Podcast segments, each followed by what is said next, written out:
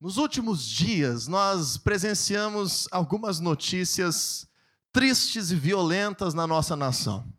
Não sei se você percebeu e tem acompanhado, porque aconteceram alguns fatos, não aqui no nosso estado, mas fatos muito fortes, que envolveram violência, que envolveram a vida de pessoas e princípios por trás disso tudo que aconteceu. E eu não sei como você interpretou essas notícias que viralizaram em toda a nossa nação, mas tristemente, na terça-feira da semana que passou, nós tivemos um atentado numa creche numa cidade de interior do estado de Santa Catarina.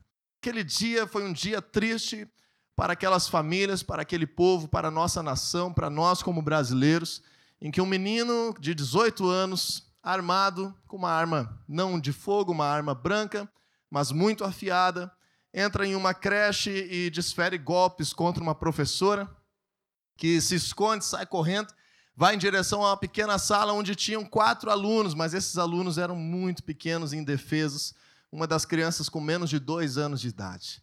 Então esse menino vai lá e ataca essas crianças, ataca essas mulheres, a professora, mais uma servidora do município e acaba assassinando cruelmente, brutalmente, pessoas indefesas de forma injusta, e isso agora se torna visível na grande mídia brasileira.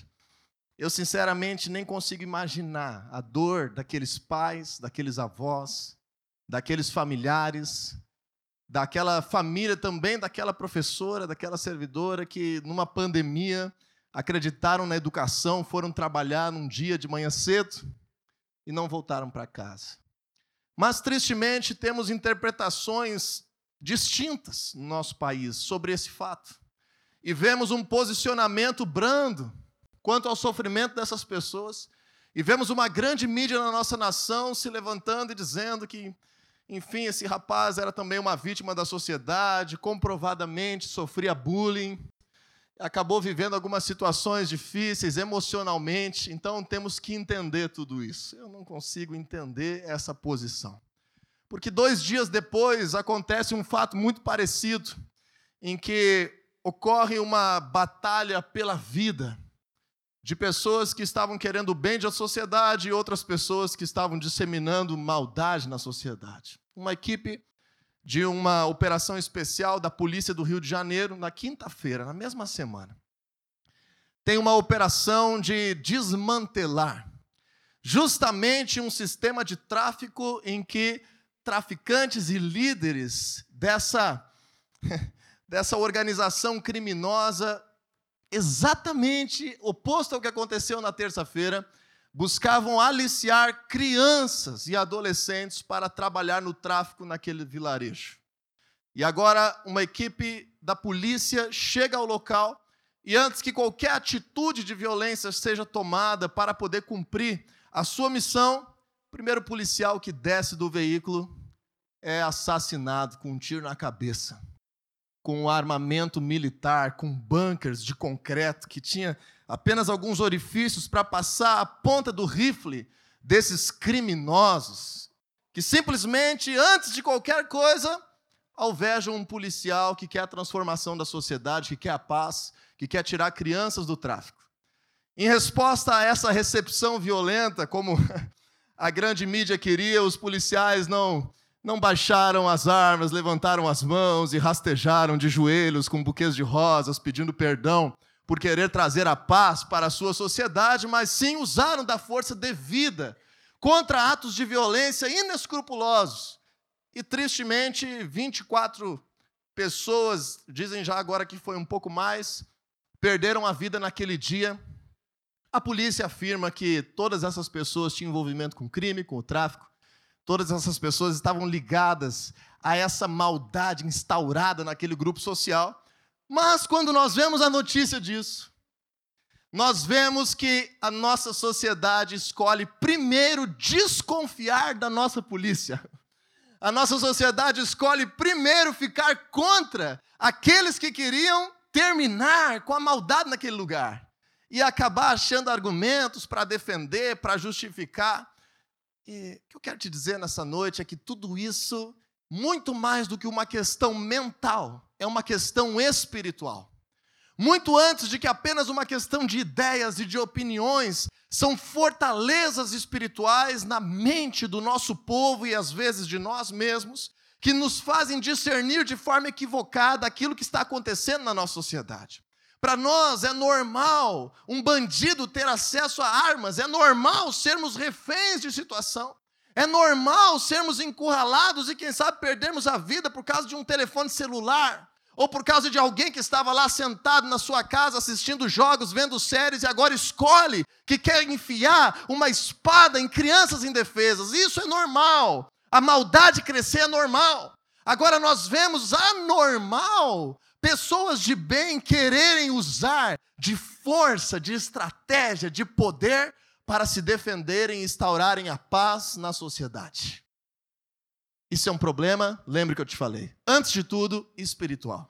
Por que, que eu estou te dizendo isso? Porque essa mesma concepção que a nossa sociedade tem daquilo que acontece no nosso governo, na nossa polícia, no tráfico, na violência, no roubo, é a mesma concepção que a sociedade tem sobre as pessoas que entram aqui na igreja.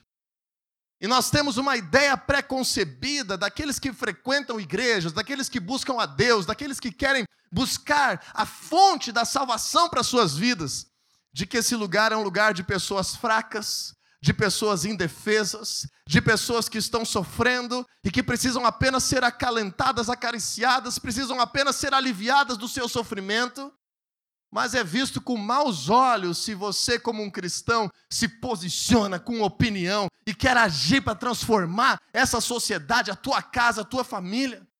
É visto com maus olhos que um cidadão de bem lute por alguma coisa. Esse é um problema não de opinião, não de ideologia, esse é um problema, antes de tudo, espiritual.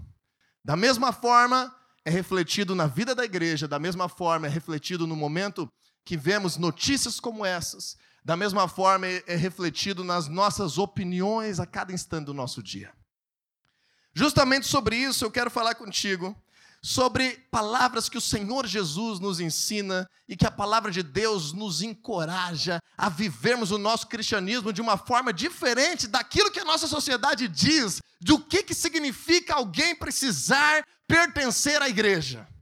E eu quero justamente trazer o oposto a essa cultura, te dizendo que aqui nesse lugar é o lugar que você sim pode ser acalentado no momento de dor, com certeza. É um lugar que você pode ser restaurado e curado no momento de sofrimento, de ansiedade, certamente, mas essa é uma fase temporária na tua caminhada e na tua vida, porque a igreja do Senhor Jesus nessa terra é um lugar de preparar, restaurar, equipar, amadurecer pessoas para que venham guerrear espiritualmente e estabelecer transformação onde vivem. Quando eu te falo isso, vamos ler juntos um texto que não é a palavra de qualquer pessoa, não é opinião, não é uma história, mas é uma afirmação categórica do Senhor Jesus. Em Mateus capítulo 11, versículo 12, a palavra de Deus está relatando aqui, o evangelista Mateus descreve palavras ditas pelo nosso Senhor Jesus. E ele está dizendo o seguinte: desde os dias de João Batista até agora, o reino dos céus é tomado à força e os que usam de força se apoderam dele. Diga assim comigo: o reino de Deus é tomado à força.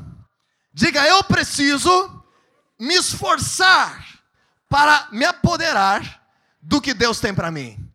Isso é uma questão muito delicada, muito tênue no cristianismo, porque ao mesmo tempo que o Senhor Deus é rico em graça, misericórdia e amor abundantemente para nos receber, para nos fazer seus filhos, para nos fazer chegar perto dele e liberar bênçãos sem medida, ao mesmo tempo, na nossa realidade natural humana, nós estamos rodeados de um ambiente de trevas de princípios de trevas, de atitudes de trevas, de instituições de trevas, de organizações mergulhadas em trevas. Desde negócios a comércios, a relações de amizade, a casamentos, a estruturas políticas, educacionais, emocionalmente dentro de nós, nós vivemos numa briga, numa luta, numa batalha para que o reino de Deus possa ser estabelecido. Não estamos falando aqui sobre acessar a presença de Deus. Acesso à presença de Deus você tem sempre que crê em Jesus, porque o amor de Deus e a sua graça são liberadas por meio de Jesus. Nós estamos aqui falando daqueles que agora acessam a presença do seu Deus e são cheios dessa palavra, dessa unção, do seu espírito sobre a sua vida. Você e eu somos destinados a guerrear para instaurar o reino de Deus nessa terra. E o que é o reino de Deus? É todo lugar, situação, pessoa, comunidade aonde o nosso Deus reina, aonde ele governa, aonde ele tem autoridade, aonde os seus princípios são a norma, aonde nós vemos lá cedendo obras de trevas, princípios de maldade e avançando o domínio do nosso Senhor. Isso é o reino de Deus. E o Senhor Jesus está dizendo: nunca o reino de Deus vai ser conquistado se não houver esforço se não houver batalha, se não houver atitude, se não houver determinação nas nossas vidas para que o nosso ambiente seja transformado. Por isso, eu gostaria de te levar a alguns outros textos bíblicos. Por favor, abre em 2 Coríntios a tua Bíblia, lá no Novo Testamento. Carta de Paulo à igreja, a igreja de Corinto, mas serve para a igreja do Senhor Jesus, é uma carta extraordinária. No capítulo 10, no versículo 4 e 5, nós vamos fazer uma leitura agora, que eu quero te situar porque muitas vezes a igreja tem sido vista como um lugar de pessoas indefesas. A igreja é vista como um rebanho, um rebanho de ovelhas indefesas. Inclusive, em muitos lugares da nossa nação, tristemente, a igreja tem sofrido ataques terríveis e não tem conseguido se levantar, se posicionar para defender as bandeiras do reino do seu Senhor, porque nós temos culturalmente algo instalado na nossa cabeça de que a igreja, de que aquele que busca Deus precisa ser uma pessoa indefesa, precisa ser uma pessoa que se comporta como uma ovelha, uma pessoa que o tempo todo é inativa, é passiva na sua vida. E agora nós vemos um outro aspecto, tem claro o aspecto de que Deus cuida de nós como um pastor de ovelhas, mas o Senhor quer nos levantar nesse reino para ir contra toda obra de trevas e ter uma posição nas nossas vidas. E para isso eu te digo, muitas vezes nós estamos aqui nesse lugar, na cela, buscando milagre. Nós estamos buscando intervenção de Deus e ficamos às vezes nos questionando por que, que os milagres não acontecem. E eu te digo que muitas vezes os milagres não acontecem porque nós não estamos entendendo como Deus age. É muito mais uma questão espiritual na nossa mente, de nós entendermos como Deus age, e aí então os milagres vão acontecer naturalmente na nossa realidade. Porque eu quero ler contigo agora, 2 Coríntios 10, 4 diz assim: Porque as armas da nossa luta não são carnais, mas são poderosas em Deus para destruir fortalezas. Segura aí comigo, deixa aberta a tua Bíblia. Em primeiro lugar, nós, como igreja, não temos o destino de ser um povo que vira uma milícia. Nós não temos o destino de nos transformarmos numa milícia, em alguém que vai combater fisicamente estruturas sociais no ambiente em que nós vivemos. Os discípulos entenderam isso errado. Os discípulos achavam que Jesus seria um rei que destronaria o imperador romano. Os discípulos de Jesus pensaram que Jesus seria aquele que causaria uma revolta militar e eles seriam aqueles que seriam o seu exército. E Jesus diz: Não, mas o reino que eu vim trazer não é como os reinos deste mundo. Eu não sou um rei como os reis deste mundo. O meu reino está, antes de tudo, dentro de vocês e no meio de vocês. E agora o apóstolo Paulo nos ensina que as armas da nossa luta, elas não são carnais. Elas são sim espirituais. Com base em armas espirituais, nós modelamos toda uma sociedade. Alguns de nós podem ser chamados a trabalhar em polícia, alguns de nós podem ser chamados a agir na segurança, na defesa de outras pessoas, e esse é um chamado para alguns de nós, mas não é o objetivo de nós, como igreja, sermos revolucionários no sentido militar mas sermos revolucionários no sentido espiritual, no sentido dos princípios de Deus que destrona toda a obra das trevas. Por isso que Paulo está dizendo: a nossa luta não é contra a carne ou sangue, em Efésios 6, e ele diz aqui da mesma forma, ele está afirmando: as armas que nós temos não são carnais, são espirituais, são poderosas em Deus. Mas continue a leitura comigo, que ele diz assim: para destruir fortalezas. O que são fortalezas que o apóstolo Paulo está remetendo? As cidades da antiguidade, do tempo em que a Bíblia foi escrita, eram cidades, quando elas eram fortificadas, eram cidades quase que impenetráveis pelos inimigos. Porque fortalezas eram muros elevados e espessos que eram construídos ao redor das cidades para impedir que os inimigos entrassem. Imagina, não havia pólvora inventada ainda, não tinha ainda aviões, não tinha muitos sistemas de penetrar, de subir, era muito mais fácil de neutralizar. Então, as cidades mais seguras do mundo, na época do apóstolo Paulo, eram as cidades fortificadas, que tinham fortalezas, é isso que ele está falando. Só que agora o apóstolo Paulo está trazendo para o âmbito espiritual.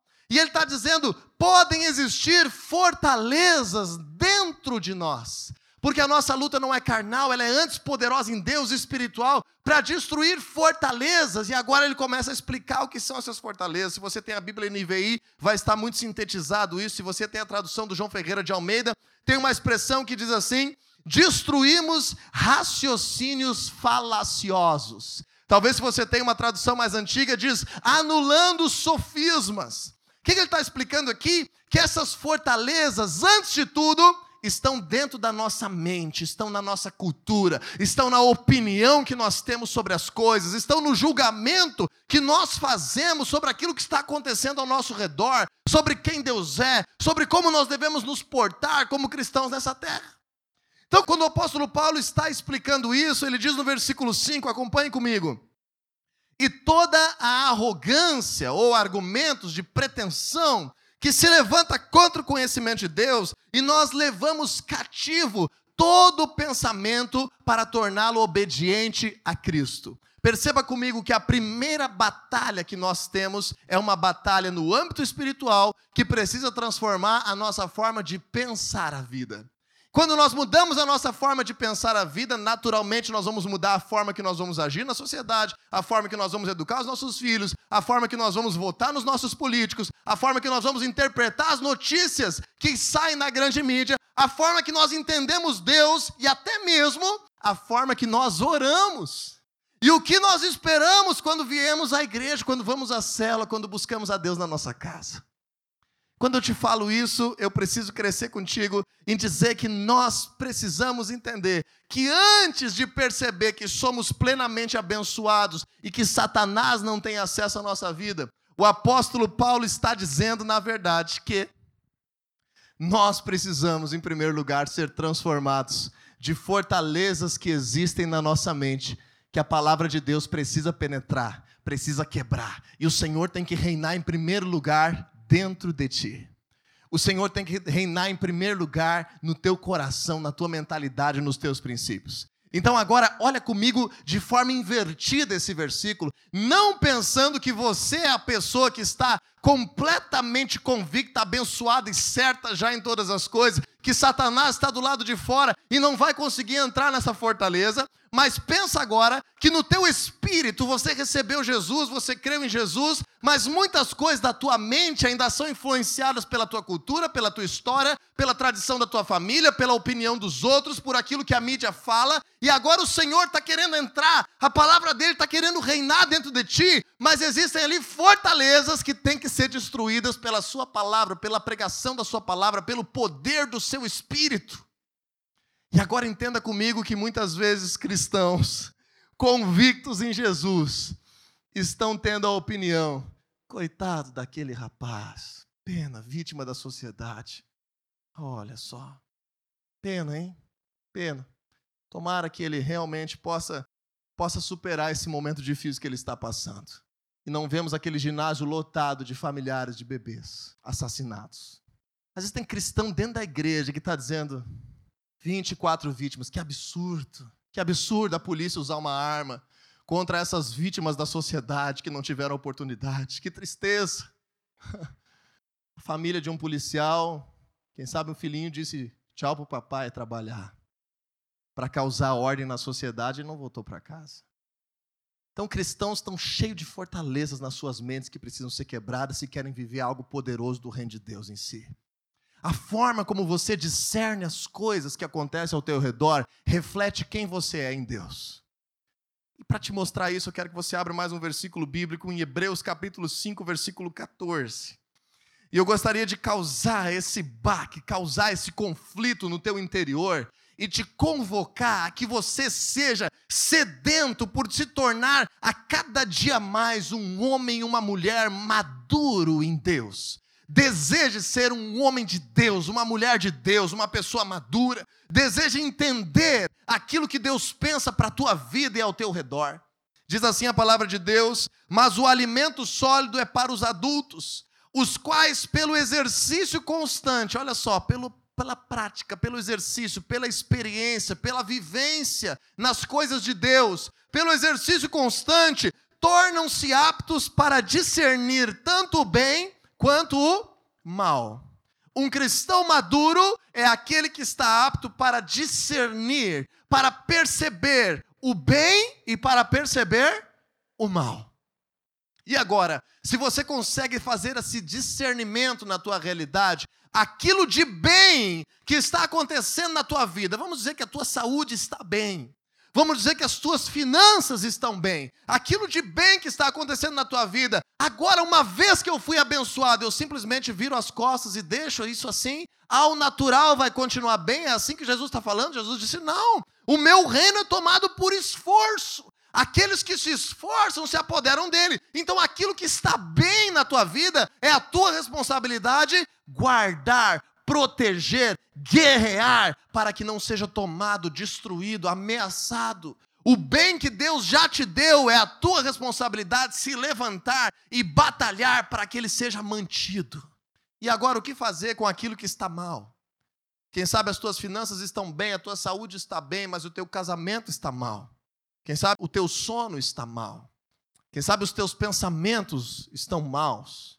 Pode ser que a tua linguagem está mal, pode ser que o teu ministério está mal, está morrendo, está estacionado. Com aquilo que está mal, o Senhor Jesus fala a mesma coisa. O reino de Deus é tomado à força. Aqueles que se esforçam se apoderam dele. Então, com aquilo que está mal, eu tenho que fazer o seguinte: eu preciso me levantar, me munir da palavra de Deus, me equipar, me armar, guerrear espiritualmente, transformar o mal em bem.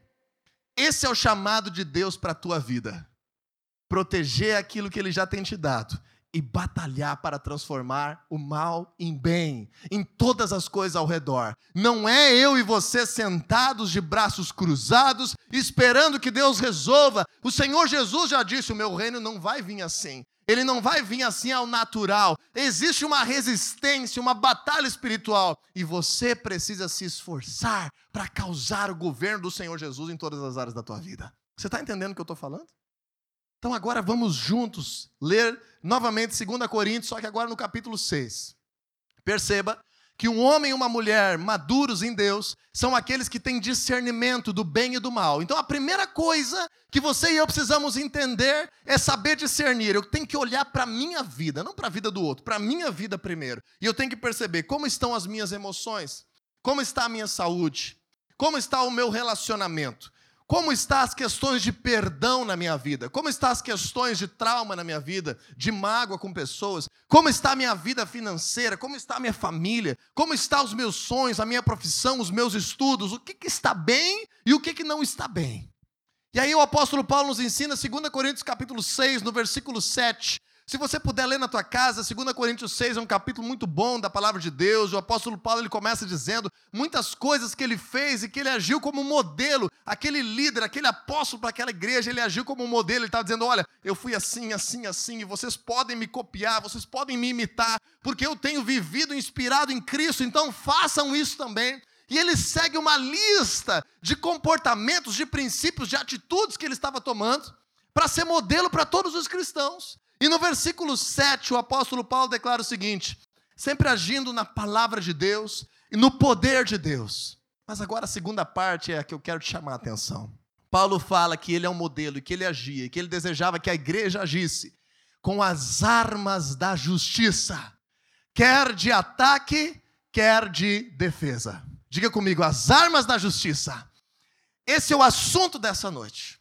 Eu quero te levar a entender que você está aqui nesse lugar não é apenas para receber uma gota d'água numa vida infernal. Não é apenas para receber um pequeno consolo e um sofrimento interminável. Você está aqui neste lugar para o Senhor se apresentar e se revelar, cheio de amor, graça, cuidado e consolo diante de ti, mas para te levantar, para causar transformação e que todo mal se converta em bem na tua realidade, para que você venha reinar em vida, para que você tenha vida abundante, para que você possa ter frutos da presença de Deus na tua realidade visível, palpável. O apóstolo Paulo está dizendo: as armas da justiça, quer de defesa, quer de ataque. E agora nós vamos finalizar essa palavra entendendo essas armas da justiça. Perceba que você não é um cristão indefeso, vulnerável. Você não é destinado a uma vida de sofrimento, pelo contrário, a presença de Deus e a palavra de Deus te dão identidade, te dão ferramentas, te dão princípios, te dão recursos, formam conceitos na tua vida que fazem você ter princípios e opinião para construir uma vida saudável e abundante em tudo que você colocar a sua mão. Então o apóstolo Paulo ensina que as armas espirituais que nós temos, aquelas que ele diz lá em 2 Coríntios 10, aqui em 2 Coríntios 6 está dizendo, essas armas que não são carnais, são armas da justiça. Antes de explicar sobre as armas de direita e de esquerda, deixa eu te falar um pouco sobre o que é justiça para Deus. A justiça bíblica é diferente da justiça que nós temos acostumado na nossa realidade cultural ocidental. Como é que nós estamos acostumados no princípio e conceito de justiça na nossa sociedade? Existe uma relação que está acontecendo, as pessoas estão bem, estão vivendo a sua vida, de repente alguém é injustiçado. Como é que nós temos um senso de justiça na nossa sociedade? Nós agora queremos ver aquela pessoa que causou injustiça nessa outra, que ela também seja punida. E nós queremos nivelar as pessoas para que ambos tenham prejuízo. Não é isso que Deus ensina. Por exemplo, se você tem alguém na tua família que foi roubado, qual é a tendência natural da nossa reação na nossa sociedade, na nossa cultura? Nós queremos que aquela pessoa que roubou também seja roubada. Ou lá no íntimo nós desejamos que ela sofra um mal pior, ou nós queremos fazer justiça conforme o nosso Código Civil e Penal brasileiro e declarar: não, essa pessoa agora roubou o meu carro, ela tem que ter a sua liberdade roubada, ela tem que ser enjaulada, então, porque isso vai fazer justiça, porque se eu fui prejudicado, aquele que me prejudicou também tem que ser prejudicado. Está entendendo? E assim a gente carrega esse senso de justiça dentro de casa, nos casamentos, nas relações de amizade, na vida com Deus. As pessoas imaginam, não, eu pequei. O que é a justiça se eu pequei? É Deus me castigar e eu cumprir a minha pena. Isso é que é a justiça. Quando nós vemos na palavra de Deus, eu pequei. Qual é a justiça de Deus? A justiça de Deus é restaurar para cima. A justiça de Deus é aplicar perdão e restauração e princípios novos, para que além de você não pecar mais, você seja restituído à posição que você estava. A justiça de Deus no Antigo Testamento é que quando alguém roubava um bem, essa pessoa tinha que trabalhar para devolver esse bem e indenizar o outro pelo bem que roubou. Você imagina se alguém roubasse uma ovelha de alguém no povo judeu no Antigo Testamento, aquele que roubou e foi pego deveria trabalhar para devolver quatro ovelhas por cada uma que ele roubou. Aquele que roubava um boi deveria trabalhar para devolver cinco bois por cada um que ele roubou. Te pergunto, existia bastante ladroagem no sistema de governo que Deus estabeleceu para o povo judeu no Antigo Testamento? Não. Porque a justiça não era apenas eu receber uma pena temporária. A justiça era agora eu trabalhar para devolver, indenizar e equilibrar de novo aquilo que Deus planejou como uma vida saudável. Se estamos falando que Deus te deu e me deu armas da justiça, o que, que você agora precisa identificar na tua realidade? O que que na minha vida, na minha família, nas minhas finanças, no meu ministério, no meu trabalho, está injusto e que eu preciso trabalhar, não para me vingar dos outros, não para punir os outros, não agora para estar causando prejuízo a outro, mas para que a minha vida, a minha família, os que Deus tem para mim, os seus propósitos sejam restaurados. Aí nós precisamos nos equipar, nos armar para causar isso. começando dentro de nós, estendendo para nossa casa, estendendo para aquilo que nós temos esfera de ação. E assim a igreja do Senhor Jesus se levanta, cidades inteiras podem ser transformadas, nações podem ser abençoadas, por causa que a palavra de Deus vai causando vida e restauração. E aí agora eu quero te explicar um pouco melhor isso que está em 2 Coríntios capítulo 6, versículo 7. O apóstolo Paulo fala o seguinte: armas da justiça, quer de defesa, quer de ataque. Ele fala primeiro o ataque, depois a defesa. Quer de esquerda, quer de direita. Talvez tenha assim na tua Bíblia, alguém tem assim na sua Bíblia? Armas de justiça, de direita e de esquerda. Você tem assim escrito? Quem tem João Ferreira de Almeida deve ter assim escrito. O apóstolo Paulo está falando desta simbologia aqui. De armas que eram normalmente vistas todos os dias na rua pelos soldados romanos. Ele está dizendo armas da justiça, de esquerda e de direita. Qual era a postura normal de um soldado? Esquerda e direita. As armas da justiça, que ele está fazendo analogia de esquerda e de direita, são essas. Com a esquerda, um soldado usava o seu escudo para se defender. E com a mão direita usava a sua espada para atacar. Então é isso que o apóstolo Paulo está dizendo, e por isso que os tradutores para o português entenderam isso, e em muitas Bíblias mais contemporâneas eles escreveram. Quando o apóstolo Paulo disse armas de esquerda, eles colocaram armas de defesa. Quando o apóstolo Paulo disse armas de direita, eles escreveram armas de ataque. O que o apóstolo Paulo está te ensinando e me ensinando? Que as nossas armas espirituais por vezes devem ser usadas para nos defender, para proteger aquilo que Deus tem nos dado, para manter aquilo que Deus já tem nos abençoado, e por vezes nós precisamos nos levantar e usar das nossas armas para avançar, para estabelecer algo novo, para conquistar, para destruir obras de trevas, para ter recursos e nos levantarmos e guerrearmos e estabelecermos território novo da presença de Deus. Você está entendendo isso? armas de defesa e armas de ataque. Armas de esquerda e armas de direita. É exatamente essa simbologia que o apóstolo Paulo está usando. E quando você e eu entendemos isso, eu espero que você grave isso nessa noite. Quero finalizar te ensinando quais são as principais armas de defesa e de ataque que você e eu temos como cristãos.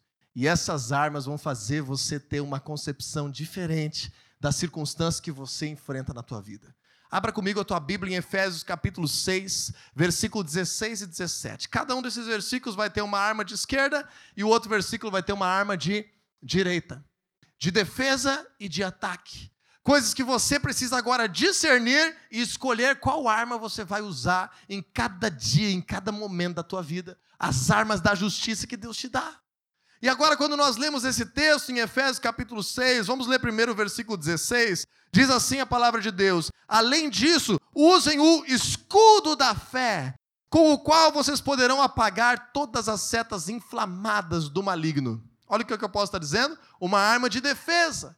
Lembra daquele escudão romano do filme Gladiador? Aquele escudão retangular, alto, grande, pesado, que eles faziam com a tropa, aquela formação que ficava toda protegida. Não sei se você viu esse filme, talvez eu estou um pouco mais antigo. Mas quando a gente vê aquela cena, aquele escudo protegia completamente a vida do soldado romano. Não era como esse meu escudinho aqui. Era um escudo que protegia por completo o soldado. E agora ele está dizendo: com esse escudo você pode agora abater, você pode neutralizar, apagar as setas do maligno que vêm inflamadas contra ti. O que, que o apóstolo Paulo está dizendo? Muitas vezes a nossa guerra espiritual, ela não é, quase sempre, ela não é diretamente ligada àquilo que nós estamos vendo. Aquilo que você vê é só um fruto. Aquilo que você vê é só um sintoma. É como quando você está doente, você chega para o médico e diz assim: médico, eu estou com febre. Médico, eu estou com dor de barriga. Nós vemos sintomas. Nós não vemos a doença de fato. A mesma coisa quando você enfrenta dificuldades na sua vida, não olhe para aquilo como sendo a causa, olhe para aquilo como sendo apenas o sintoma. O que, que o apóstolo Paulo está dizendo? O que vem contra ti vem de longe, vem como uma seta inflamada, como aqueles arqueiros romanos que colocavam fogo na ponta da flecha e agora enviavam contra os exércitos. Como é que os romanos se defendiam? Eles se abaixavam, colocavam o escudo e aquele escudo era encharcado e a seta pegava ali e não queimava nada e não feria ninguém. O apóstolo Paulo está dizendo: usem o escudo da da fé. O escudo da fé. O apóstolo Paulo está dizendo: o nosso escudo, a nossa arma de defesa é a nossa fé. E eu te digo hoje: a tua arma de defesa é a tua fé aquilo que está mal na tua vida, aquilo que precisa ser transformado na tua vida, aquilo que não está ainda acontecendo conforme a palavra de Deus diz, você precisa enfrentar e se defender contra isso com a tua fé. E o que é a tua fé? A fé em Hebreus 11:1 já declara é a prova do que nós não vemos e a certeza do que nós esperamos.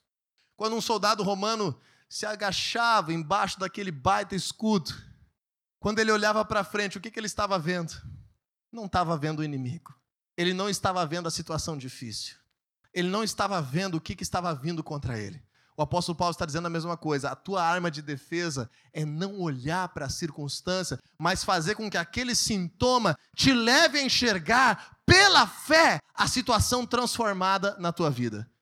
Quando você estiver vivendo um período de crise, um desafio, uma situação de mal, Enxergue essa situação transformada, essa é a tua maior defesa, porque se você mergulhar nessa situação, você vai sucumbir, você vai desanimar, você vai entrar em ansiedade, você vai entrar em medo, você vai entrar em tristeza, você vai entrar em angústia. Quando vier situações de ataque que você precisa se defender na tua vida, use a tua fé para não olhar para essa circunstância, mas para ver essa realidade transformada. Pastor David Young Cho dá o exemplo de quando ele construiu a igreja dele para 25 mil pessoas sentadas, ele não tinha recursos para isso, um grande homem de Deus lá na Coreia do Sul.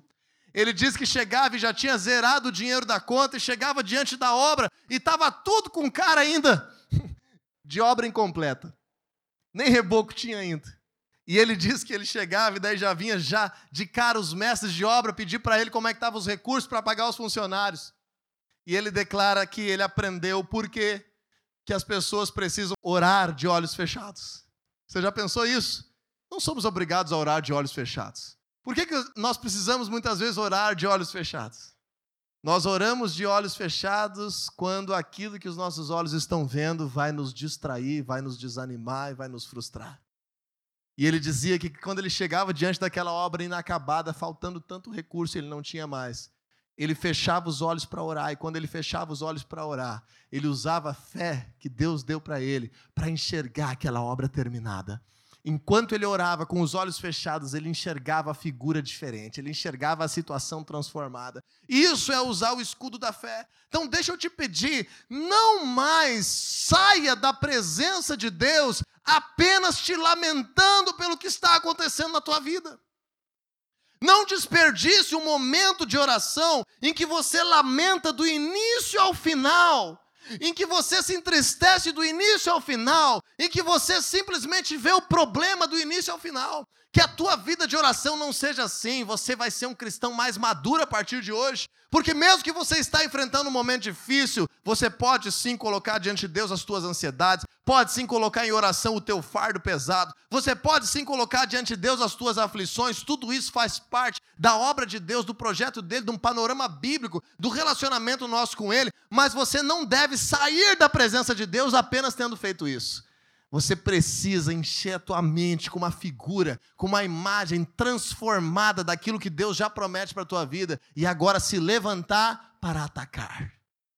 A fé te faz se defender para que você não seja abalado, para que você não seja desanimado, para que você não perca a tua paz, para que você não perca a tua paciência, para que você não fique irado, para que você não fique cheio de vingança, para que você não atropele as coisas, para que você não perca aquilo que você já conquistou, te defende te enchendo de fé, conhecendo as palavras de Deus, as promessas de Deus para a tua vida, enxergando uma realidade nova. Você está seguro? Você está agora bem seguro, bem protegido? O inimigo não vai parar de atacar.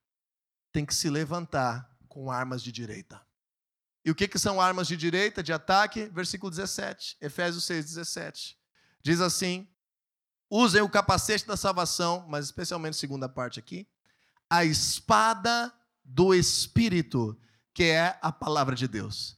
Qual é a espada que nós temos? Qual é a arma de ataque que nós temos? Palavra de Deus. O escudo é a nossa fé. E a tua arma de ataque é a palavra de Deus. Como isso vai acontecer? Simples. Palavra de Deus, ela se torna viva naquele dia para ti. Uma palavra de Deus se torna rema naquele instante da tua vida. Nós ministramos isso, palavra rema. Procure lá no nosso canal no YouTube, no Spotify, no podcast. A palavra de Deus muitas vezes se torna uma palavra específica para o teu dia, para o teu momento. O que, que você precisa fazer? Usar a autoridade que vem dele, o princípio que vem dele, a promessa que vem dele, e agora estabelecer o governo de Deus. Use o nome e a autoridade de Jesus. Jesus pede isso para nós, ele diz: Peçam em meu nome, crendo, recebereis. Qualquer coisa que pedirdes ao Pai em meu nome, vocês vão receber.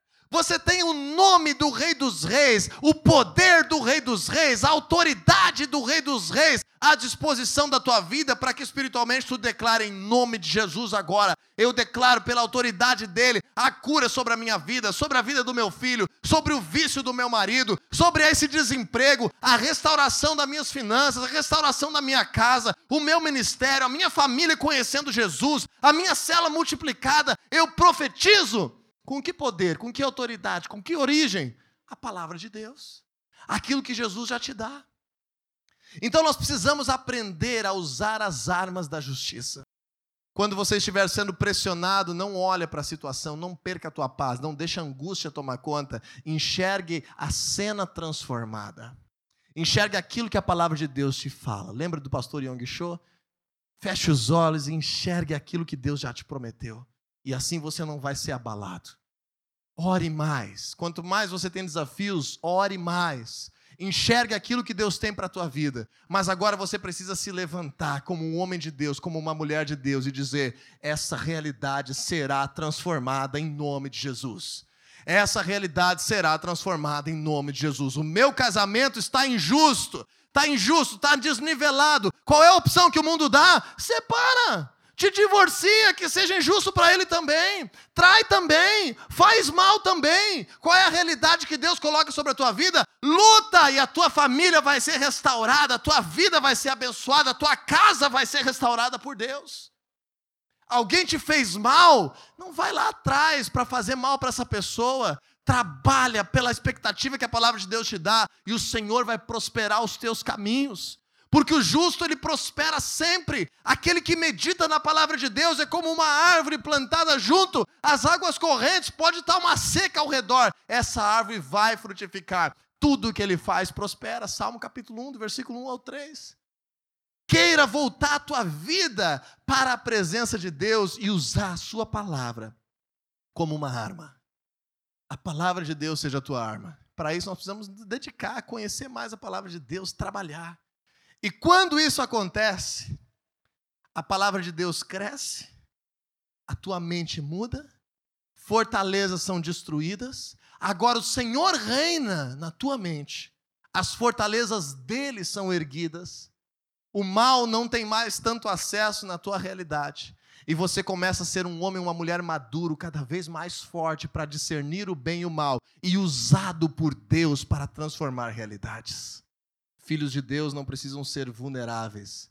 Você não precisa ser vulnerável e simplesmente aceitar que ensine o teu filho na escola uma ideologia das trevas e aceite isso como normal. Você pode sim ter voz, se levantar e ensinar algo completamente diferente pela palavra de Deus. Você não precisa ser vulnerável e simplesmente acreditar que todo mal precisa ter força para acabar com a vida das pessoas e é isso mesmo que vai acontecer. Você pode sim se levantar e trabalhar e batalhar para que tenhamos uma polícia cada vez melhor, mais honrada, para que perto de ti tenha um ambiente ambiente seguro, para que a tua casa seja protegida. Esse é o padrão de Deus para a nossa vida.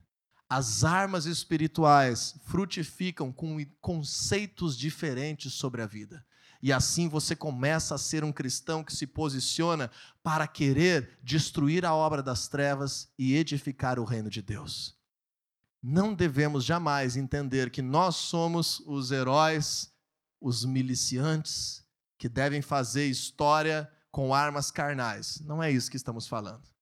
Estamos falando que os conceitos da palavra de Deus e as armas que ele nos dá para ser cristãos ativos na nossa vida espiritual nos fazem entender a realidade desse mundo também com outros olhos. Enxergar a justiça como algo que deve ser restaurado, enxergar a violência como algo que deve ser transformado, enxergar as famílias como uma entidade que deve ser protegida. Então, que tenhamos discernimento com notícias, com a grande mídia com a palavra de Deus e eu tenho certeza, a tua oração vai ser cada dia mais eficaz. Se você entender isso da forma correta, os milagres vão acontecer de forma cada vez mais natural na tua realidade. Os milagres de Deus vão acontecer sempre que necessários na tua realidade. Queira utilizar o escudo da fé e a espada do Espírito, armas da justiça, armas de defesa e armas de ataque. Quando Deus colocou o homem no jardim do Éden, em Gênesis 2,15, ele disse que colocava o homem lá para o cultivar e o guardar. Existem coisas na tua vida que devem ser guardadas, e existem coisas que devem ser cultivadas. Eu vejo muitos cristãos ao longo da nossa nação que querem sempre fazer coisas novas na sua vida, mas o outro lado estão perdendo aquilo que conquistaram. Cultivam, mas não guardam. Outro grupo, outro perfil de cristianismo que está sempre guardando o que Deus deu, mas está estagnado há anos na sua caminhada e não tem cultivado nada. Você é chamado por Deus para usar as tuas armas, para guardar o que Ele te deu, cultivar aquilo que Ele tem para frente para a tua vida. E quando você vê situações sociais, notícias como esta, queira entender o que Deus pensa sobre isso. Queira entender o que a palavra de Deus declara sobre isso queira que a justiça haja para causar restauração, para causar vida, para causar abundância, para causar poder. Temos vivido dias tensos na nossa nação. E eu espero que a igreja se levante com opinião forte para que essa nação seja transformada pela presença de Deus.